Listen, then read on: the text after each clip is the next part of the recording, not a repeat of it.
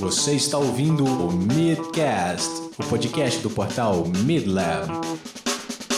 Saudações nerds! Eu sou Luiz Guilherme, o LG, e este é meu primeiro programa. Hoje vou comentar o último trailer do filme Guardiões da Galáxia da Marvel Studios.